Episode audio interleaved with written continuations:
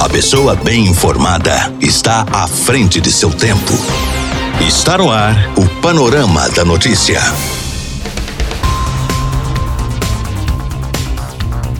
Olá para você, boa tarde. Hoje, quarta-feira, 2 de setembro de 2020, está no ar mais um Panorama da Notícia, atualizando o que é informação para você nesta quarta-feira. Fique ligado e muito bem informado. Eu sou Gilberto Martins e até o meio dia e meia eu te faço companhia. Nesta edição do Panorama da Notícia, você vai saber que. Reforma administrativa será encaminhada nesta quinta ao Congresso Nacional. Preço do gás natural está em queda em Minas Gerais. Prorrogada até semana que vem, campanha de negociação de dívidas. E ainda, reforma da Previdência deve dar mais um passo hoje na Assembleia Legislativa de Minas. Isso e muito mais a partir de agora no seu Panorama da Notícia. Música, informação, informação. A credibilidade está no ar. Rádio Paranaíba. Rádio Paranaíba. Minas Gerais é destaque na Rádio Paranaíba.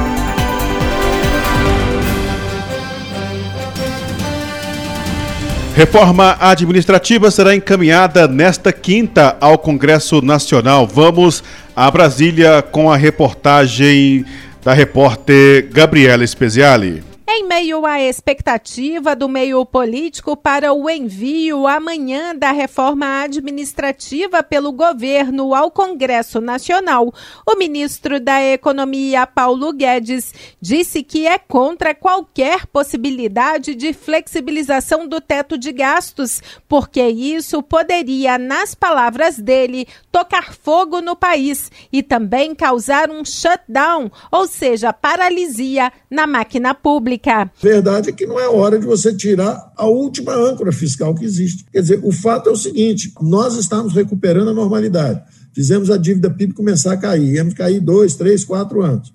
Na hora em que vem a pandemia e joga a dívida PIB lá para cima, para quase 100% do PIB outra vez, se você começar a conversar de teto, você toca fogo nas finanças do país. Então não é a hora, você tem que fazer essas coisas num momento de força. Quando você estiver bem, reequilibrado, vamos botar o teto só nas despesas correntes os investimentos podem seguir. Ora, as despesas correntes estão indexadas, obrigadas e vinculadas. O que, que, vai acontecer? Vai estourar tudo em 10 minutos. Quer dizer, vai continuar estourando em 10 minutos. E o governo central para de funcionar. Você não consegue pagar funcionalismo, começa uma crise de pagamento de funcionalismo. Paulo Guedes falou também que, com a prorrogação do Corona Voucher por mais quatro meses no valor de 300 reais, o presidente Jair Bolsonaro pretende analisar a proposta do Renda Brasil com calma e ele mencionou os outros programas que podem ser cortados para viabilizar o Renda Brasil. Segundo defesa, paga 300 reais só três meses, depois para de pagar o resto do ano.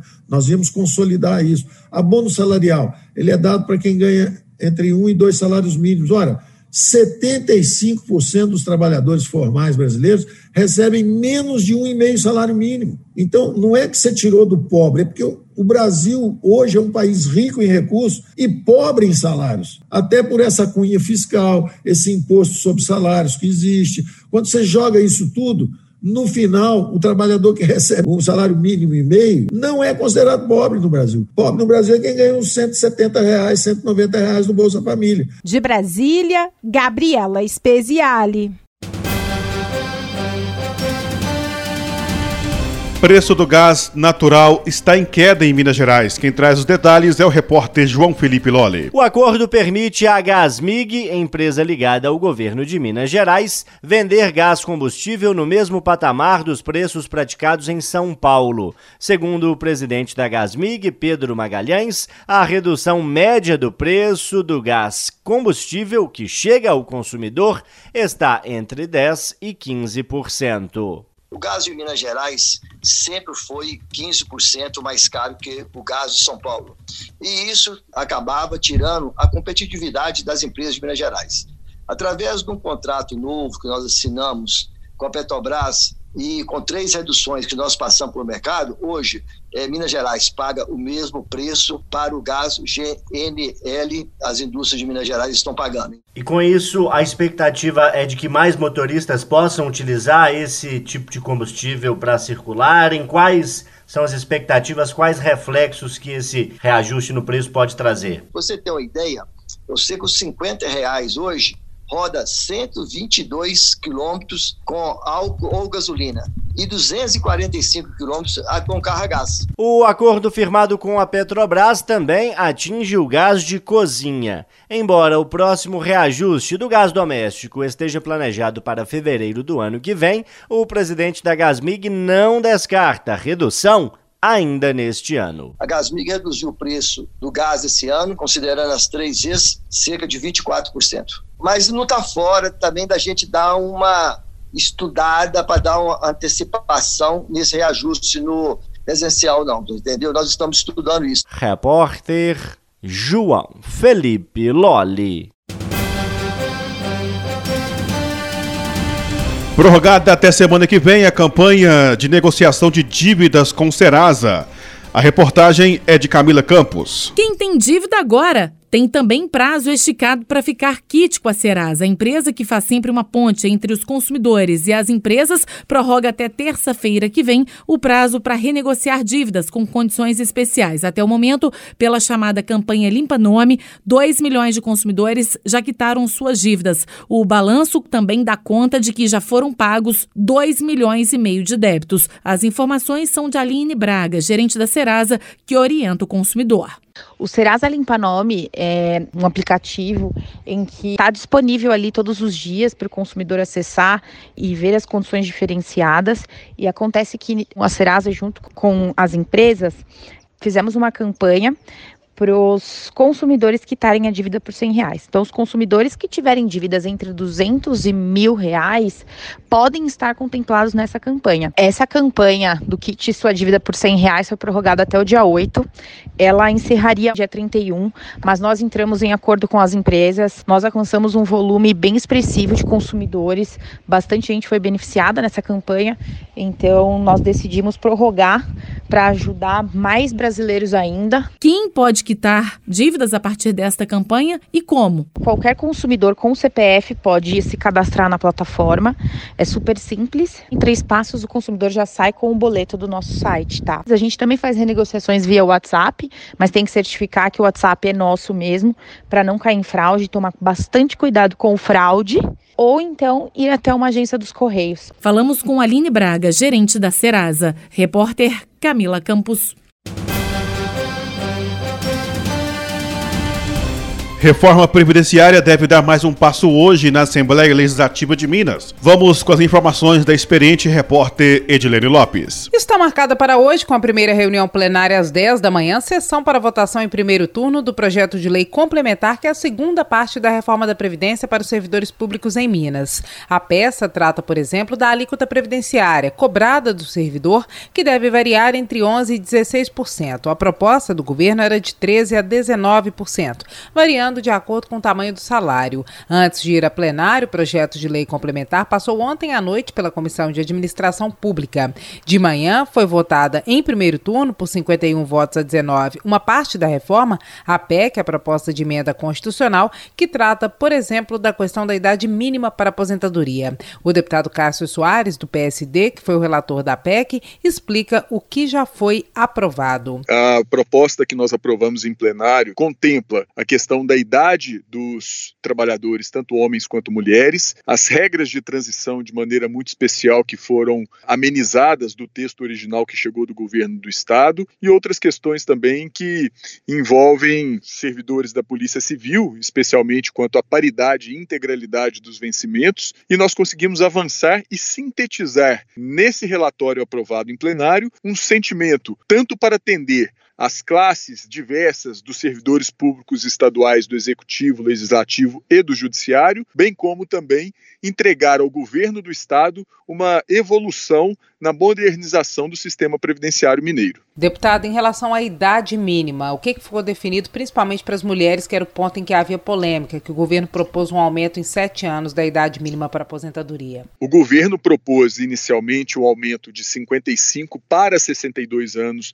a idade mínima para a mulher se aposentar. Nós fizemos uma proposta para que essa idade fosse reduzida para 60 anos, ou seja, um acréscimo de cinco anos, assim como dos homens. E, por fim, nós mantivemos essa idade mínima de 60 anos para todas as servidoras que estão em exercício atualmente. E passando para 62 anos para aquelas servidoras que ainda integrarão o quadro de servidoras públicas do Estado de Minas Gerais futuramente. Tudo isso para poder igualar com a trabalhadora comum que tem como idade mínima 62 anos. Em relação às regras de transição, o que ficou definido? Nós diminuímos o pedágio proposto pelo governo do estado, que propôs inicialmente 100% de pedágio, ou seja, aquele trabalhador, trabalhadora que faltava sete anos para se aposentar, pelas regras propostas pelo governo do estado, precisaria trabalhar outros sete anos, ou seja, 14 anos. Nós reduzimos essa proporcionalidade para 50% de pedágio. Ou seja, se alguém tem sete anos para se aposentar, precisaria trabalhar mais três anos e meio. E ainda com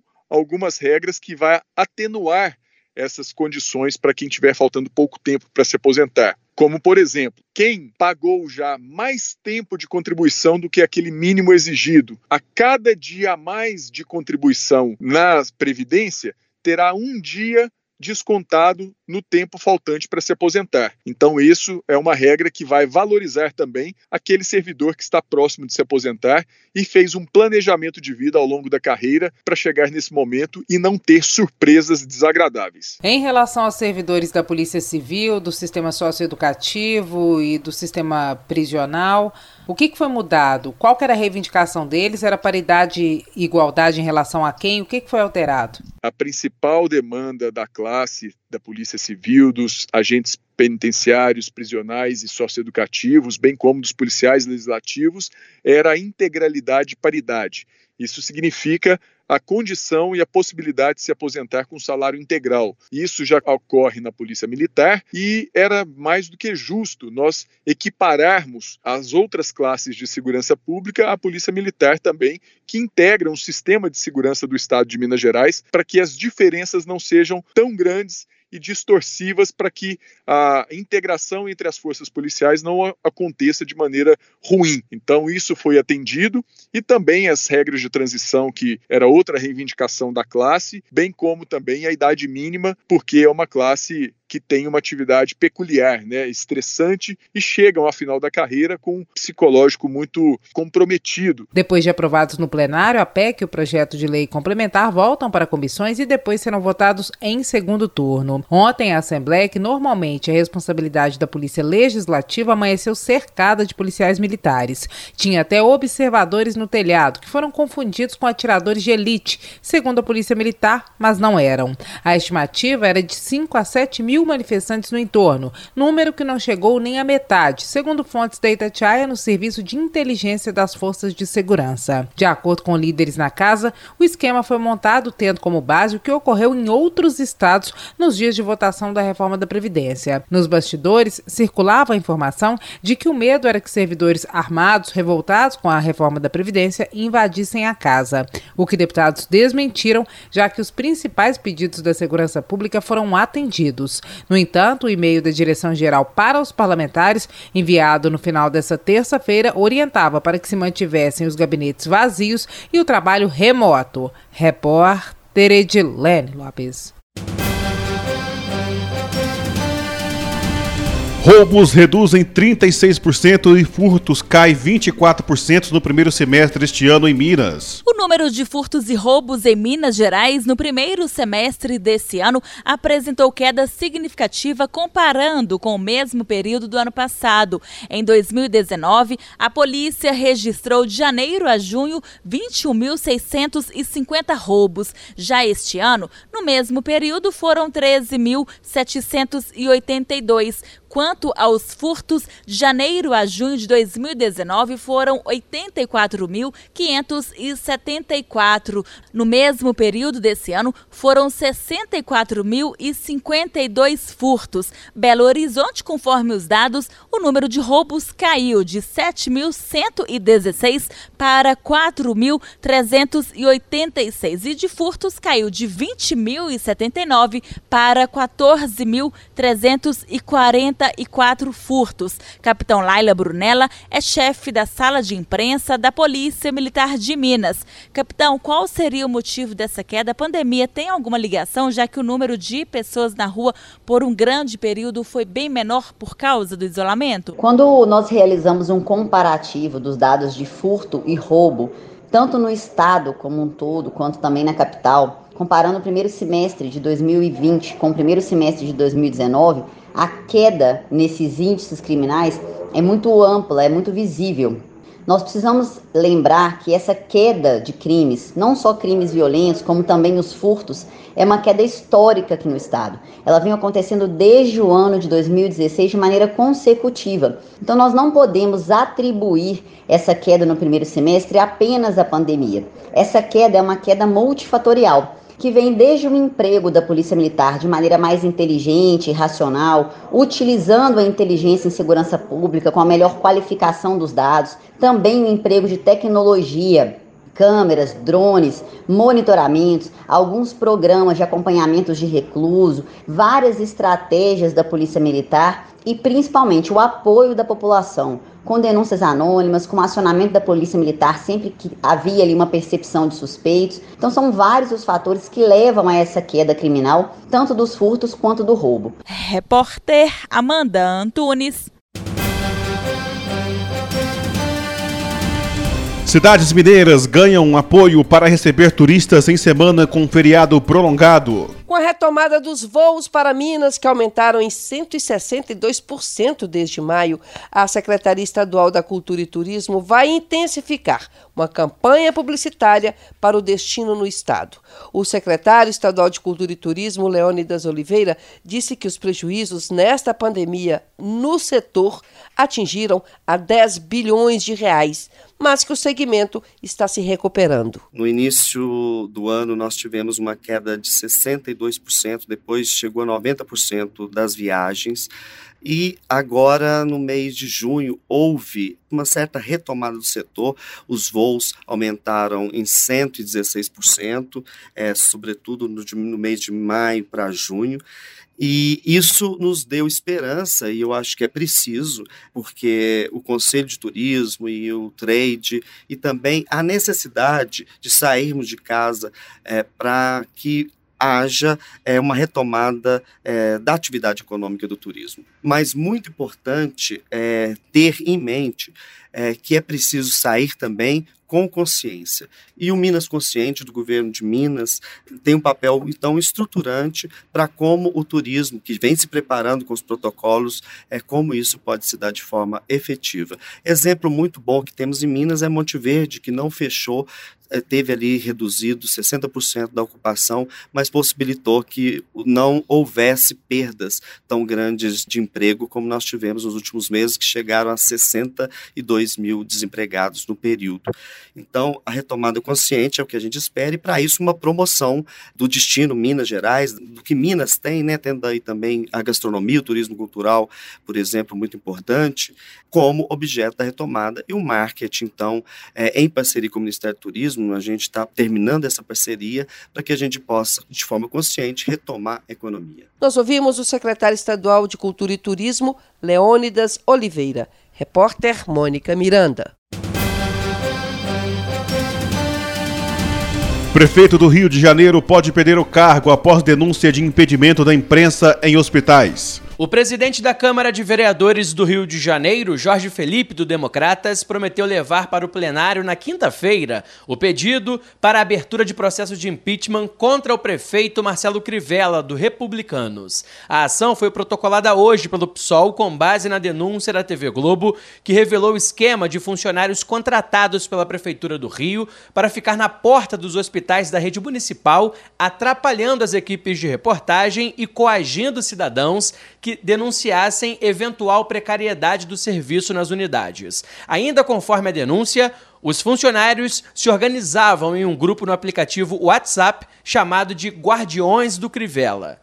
A Polícia Civil realizou uma operação para cumprir nove mandados de busca e apreensão contra pessoas suspeitas de participação no esquema. O inquérito apura a prática de atentado contra a segurança de serviços de utilidade pública, associação criminosa e advocacia administrativa, cujas penas somadas chegam a nove anos de prisão. O Ministério Público do Rio instaurou um inquérito para investigar a suposta participação do prefeito Marcelo Crivella no esquema. Segundo o MP, além dos crimes de associação criminosa e constrangimento ilegal, será investigado se o prefeito cometeu o crime de responsabilidade. O governador afastado do Rio de Janeiro, Wilson Witzel, terá até quinta-feira para se defender da acusação de crime de responsabilidade no processo de impeachment instaurado na Assembleia Legislativa do Estado. A defesa de Witzel foi informada hoje sobre a retomada dos trabalhos, que ocorreu após decisão do ministro do Supremo Tribunal Federal, Alexandre de Moraes, que avaliou que não há irregularidades no andamento do rito. Do Rio de Janeiro, Jonathan Ferreira. Agora, o cenário político na visão de Carlos Lindenberg.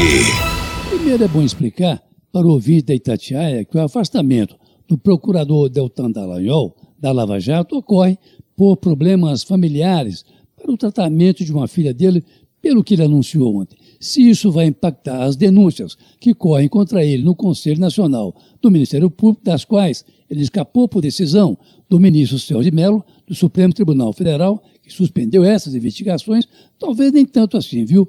Porque, na verdade, ele sai do foco e entra na sombra, onde nem sempre chega à mão da justiça. Mas não se deve esquecer que, mesmo assim, a Lava Jato, como se conhecia antes, vai deixar de existir, pelo menos com aquele poderio todo centrada que era, na maioria das vezes, na figura do próprio Dallagnol.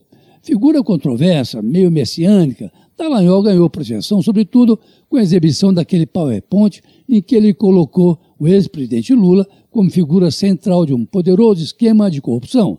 Lula, que aliás ganhou mais um processo no Tribunal Regional de Brasília, o TRF1, ontem, que arquivou mais uma denúncia contra ele. Mas mesmo assim, a Advocacia Geral da União não larga o pé de Dallagnol, tanto que ainda nessa semana pediu novamente que as denúncias contra o chefe da Lava Jato sejam pautadas pelo Conselho Nacional do Ministério Público, porque correm o risco de ser arquivadas, porque o prazo de prescrição termina agora, em 10 de setembro. As duas ações contra Dallagnol foram movidas pelos senadores Renan Calheiros e Cátia Abreu, mas o Conselho Nacional do Ministério Público arquivou a acusação de Lula contra o procurador, no caso do PowerPoint, exatamente o que colocou Dallagnol no centro dos holofotes. Claro que sob os protestos agora da defesa evidente do ex-presidente Lula. Pois é, Júnior Moreira, a primeira consequência direta do novo calendário eleitoral é essa extensão do benefício para que candidatos chamados de ficha suja possam se candidatar agora em novembro. Foi a decisão tomada ontem pelo Tribunal Superior Eleitoral, que definiu que ineligibilidade por oito anos, como determina a lei da ficha limpa, contada a partir das eleições de 2012, não pode ser estendida, a não ser nos casos de condenação criminal. Na prática, isso significa que alguns candidatos condenados por ilícitos em 2012 e cuja punição terminaria agora em outubro participem das eleições, cujo primeiro turno está marcado, como se sabe, para o dia 15 de novembro. Vale repetir que a decisão Cátia Júnior vale para os candidatos, por exemplo, condenados por abuso de poder econômico e poder político, mas não alcança, volta a repetir, candidatos com condenação criminal. É cedo ainda para se saber, a essa altura, quem poderá ou não se beneficiar dessa decisão do TSE, que atendeu a uma consulta do deputado federal Sérgio Stutter, do PV do Ceará. Ou seja, a decisão do TSE não significa que liberou geral para os candidatos que caíram na lei da ficha limpa. Mas olha, Kátia e Júnior, as coisas estão esquentando mesmo em Brasília hoje, mas em relação ao governador afastado do Rio de Janeiro, Wilson Witzel, cuja sorte poderá estar sendo definida hoje no Superior Tribunal de Justiça, a menos que o Supremo Tribunal Federal intervenha e suspenda essa reunião eh, de hoje aí do Superior Tribunal de Justiça. Olha, se tiver que sair, use máscaras. Não seja um portador do coronavírus. Esse bicho pega, viu? Esta é a Rádio Paranaíba FM 99,5. Música, informação, prestação de serviço. Nosso site paranaíbafm99.com.br. A sua voz. Por aqui não tenho mais tempo, nós voltamos amanhã com mais informações de Rio Paranaíba e toda a região no nosso Panorama da Notícia. Outras informações você pode acompanhar em nosso site paranaíbafm99.com.br. Fique agora com a segunda edição do Jornal da Itatiaia, atualizando as últimas informações do Brasil e do mundo para você. Fique em casa, um ótimo fim de tarde. Tchau, tchau. Fui! Final do Panorama da Notícia. Agora você já sabe o que está acontecendo no Brasil e no mundo.